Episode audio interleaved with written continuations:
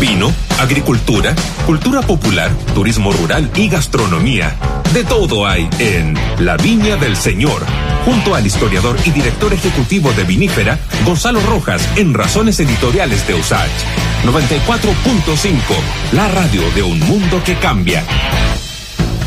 Muy bien, y nos vamos a la zona centro-sur del país con don Gonzalo Rojas. ¿Cómo está Gonzalo? Bienvenido. Hola Freddy, qué gusto saludarte como cada semana. Para hablar de historia, también en tu calidad de director ejecutivo de Vinífera y hablar de un, de un valle que tiene buenos mostos, ¿no? Como el Valle del Itata. Claro, estoy de, corresponsal hoy día porque estoy acá justamente en Itata, aquí en el corazón de, oh, Itata. ¿Dónde? ¿Chillán, Ñuble, por ahí? Estoy en Rankin. Oh, mira. En, un, pueblito que se llama San Ignacio de Palomares rodeado de cepas, de cepas centenarias aquí, de un, de viñedo muy antiguo.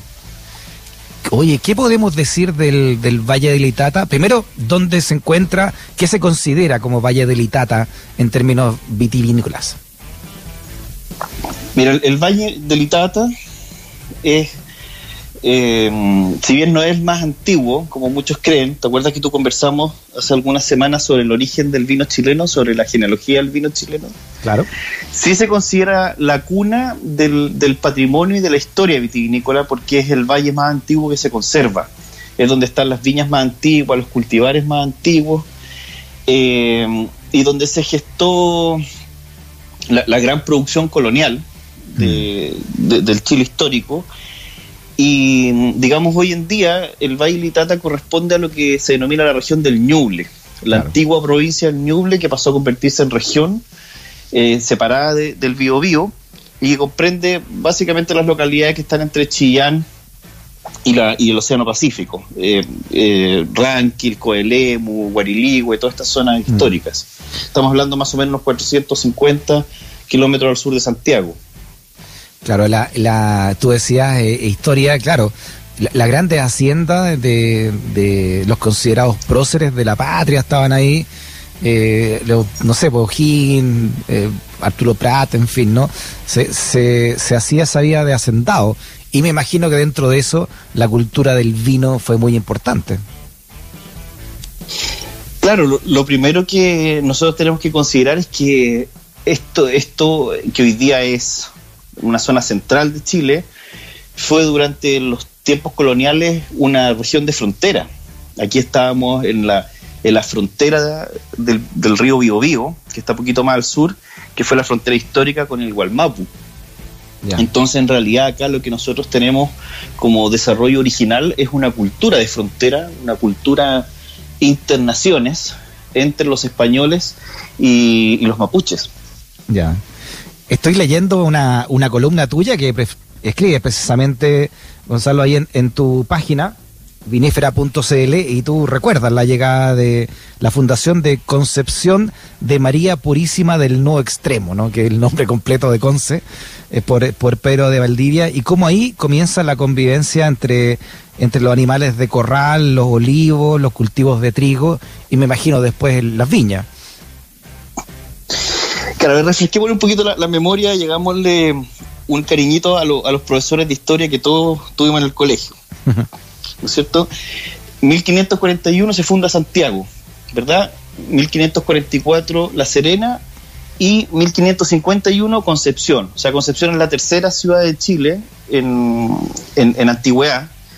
Y se cree que para, para los primeros tiempos, o sea, entre 1551 y 1553, fue el propio Pedro de Valdivia que se asentó acá en esta zona, en esta zona de frontera, estableciendo la frontera sur del imperio, el que tuvo la primera viña en Hualpén, en lo que actualmente es Hualpén. Ah, mira. Sin embargo, el registro más antiguo, que es muy antiguo, es de 1570. Ahí ya tenemos registro ininterrumpido de vitivinicultura, vitivinicultura desde, desde, digamos, el último tercio del siglo XVI hasta hoy en día y por eso que en esta zona tú todavía puedes encontrar construcciones muy antiguas y, viñedos todavía muy, antiguos, los más antiguos de Chile y probablemente los más antiguos fuera de Europa, los más antiguos del Nuevo Mundo. Ah, sí, ah. Y un, claro, claro, por eso es que es tan importante proteger y ayudar a conservar toda esta zona, por, porque es de una riqueza no solamente histórica, sino también una riqueza genética. Y el último dato que yo creo que es muy importante de esta etapa fundacional es sin duda la llegada de la Compañía de Jesús en 1593, porque ellos se encargaron de, bueno, ellos terminaron administrando todas las grandes haciendas de acá, la hacienda de la Magdalena, la hacienda Cuchacucha, la hacienda de La Palma. Ellos terminaron generando esta industria vitivinícola con la producción de toneles, con la producción de tecnología de la época, botellas, etcétera, en una industria que llegó a ser la más importante de la zona centro-sur, que incluso exportaba los vinos al virreinato del Perú, a California, eh, bueno, a todo el centro norte de Chile, y que finalmente eh, coexistió durante 300 años con el trigo, hasta que fuese desplazada, desgraciadamente, y lo digo con mucho pesar, estando aquí, por esta, esta desgracia que ha sido la industria forestal. Sí, tremendo, tremendo. Tú en alguna clase nos contabas, Gonzalo, que, que las viñas que están en Chile y puntualmente que entraron eh, a través de esta región venían de Perú. Así es, llegaron de Perú. De hecho, acá hay una cosa bien interesante, a ver si nos está escuchando algún amigo de acá de Chillán, de Concepción. Espero que no deje de ser amigo después de esto. Pero aquí, aquí hay un mito, hay un mito que te cuenta todo el mundo, eh, que, que aquí llegó un peruano que se llamaba Francisco de Caravantes, ¿Ya? Un, un, que a veces es bien divertido porque a veces es mercader, a veces es fraile, a veces es franciscano, a veces jesuita, a veces soldado, un poco como, un, como Manuel Rodríguez que se disfrazaba de distintas, ¿no es cierto?, de, de, para pasar incógnito. Bueno, aquí hay, un, hay un, una mitología de un Francisco de Caravantes que habría llegado a Talcahuano en una fecha indeterminada, pero cerca de, del origen de, de la fundación de, de, Concepción, con las primeras variedades desde el Perú. Eh, o sea que aquí tendríamos una especie de línea directa de las primeras vides desde el Perú, desde Lima, desde el Callao, a acá a Talcahuano. Es un hecho que, bueno, sabemos el origen que tuvo el, el, mito, como la genealogía del mito, que, que fue básicamente por, por, porque Claudio Gay eh, transcribió la tradición oral de acá de la zona, pero en realidad Francisco de Caravante, si bien existió y fue un viticultor peruano, nunca estuvo en Chile. Mm. Y aquí las variedades llegaron por, por, los primeros colonos, y en un proceso que es bien interesante, que, que, es muy distinto al de la zona central, propiamente tal, al de Colchagua, al de, de, de, Maipo, que es que acá, por ser una zona de frontera y una plaza militar, Concepción fue una plaza militar, ¿Ya? y a los, a los soldados que se iban jubilando, se les, eh, en, en, en términos de la corona, o sea, les daban un paño de tierra de 5 hectáreas aproximadamente para que ellos se jubilaran y pudieran trabajar la tierra.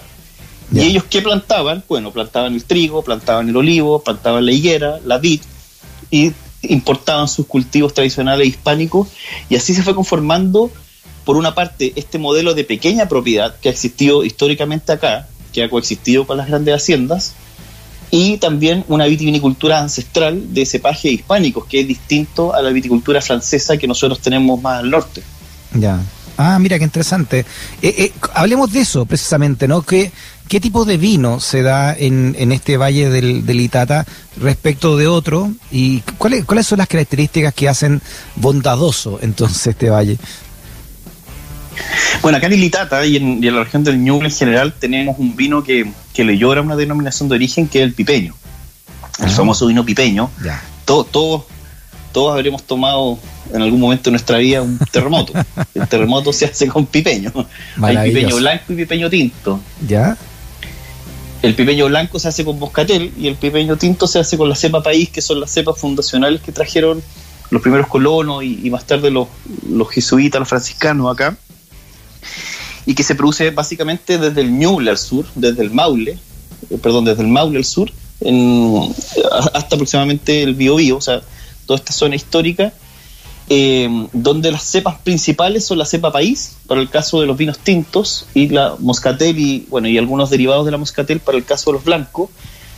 Y en el siglo XX, a principios del siglo XX, se introdujeron dos variedades más a esta ecorregión, que son que si bien son de origen hispánico mediterráneo eh, no son ancestrales como, como sí lo son el país y el moscatel que son el Sansó que es una variedad española que también está en el sur de Francia y el y el Cariñán o Cariñena que también es una variedad mediterránea que se trajeron para mejorar el color el sabor y el rendimiento de estos vinos, que son más bien claritos los vinos, los vinos país, eh, después del terremoto de Chillán.